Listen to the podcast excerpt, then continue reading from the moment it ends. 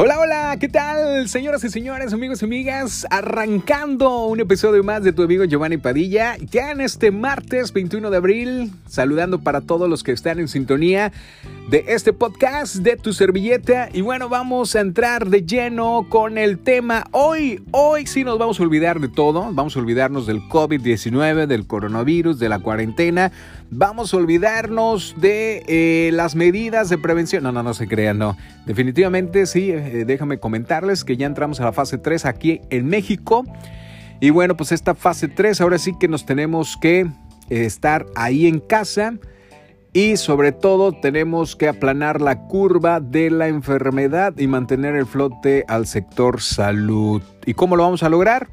Reforzando estas medidas y siguiendo eh, ahí en casa. Quédate en casa.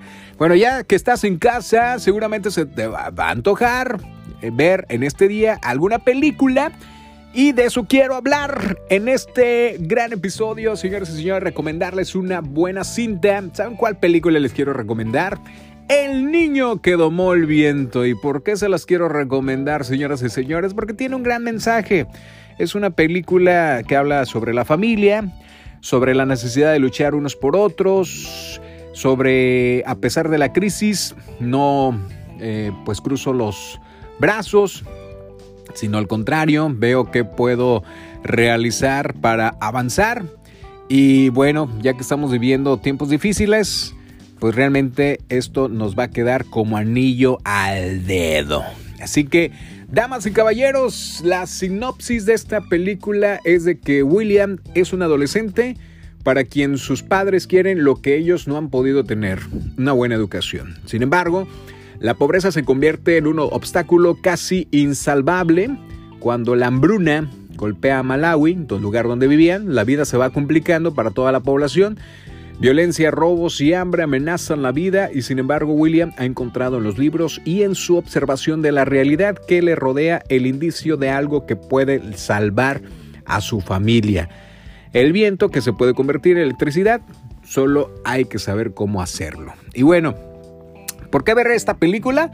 Porque es una buena película, efectivamente, porque cuenta una historia que emociona sin forzar el sentimentalismo. Siempre es bueno tener un espacio en el que emocionarse y al saber que está basada en una historia real y le da contundencia. ¿Por qué? También porque Chiwetel Ejiofor eh, muestra que no solo es un gran actor que descubrimos en 12 años de esclavitud, sino también un director interesante y porque el realismo con el que se está mm, descrita la vida en otro continente, que se consigue transmitir gracias a una excelente fotografía. También hay que pensar que en lo primero que salta a la vista es el enorme contraste entre este mundo de Malawi y las realidades a las que estamos acostumbrados Fíjate que en los muchos contrastes de la película se puede mucho percibir. Así que también es una película, como te comentaba, sobre la familia, sobre la necesidad de luchar unos por otros, sobre la radicalidad del amor. Si hay amor, claro que se pueden lograr muchas cosas. La cinta está muy interesante porque habla eh, la reflexión sobre el papel de la comunidad.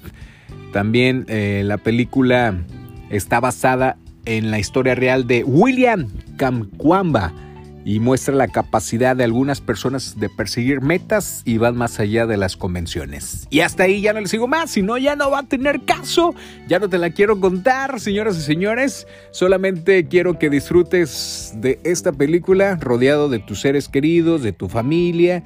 Y pues ahora sí que tienes esa oportunidad de y ese tiempo de verla, así que eh, pues hazte un picadillo o hazte unas tostaditas o más sano, pues unas frutas, unas verduras con chilito y o si no, pues unas palomitas, ¿no? Con tu refresquito y ya puedes desde luego disfrutar de todo esto que te estoy comentando. Amigos amigas, muchísimas gracias a todos los que nos están sintonizando. Esto fue un episodio más de tu servilleta Giovanni Padilla en cine en tu casa. Adiós, carita de arroz.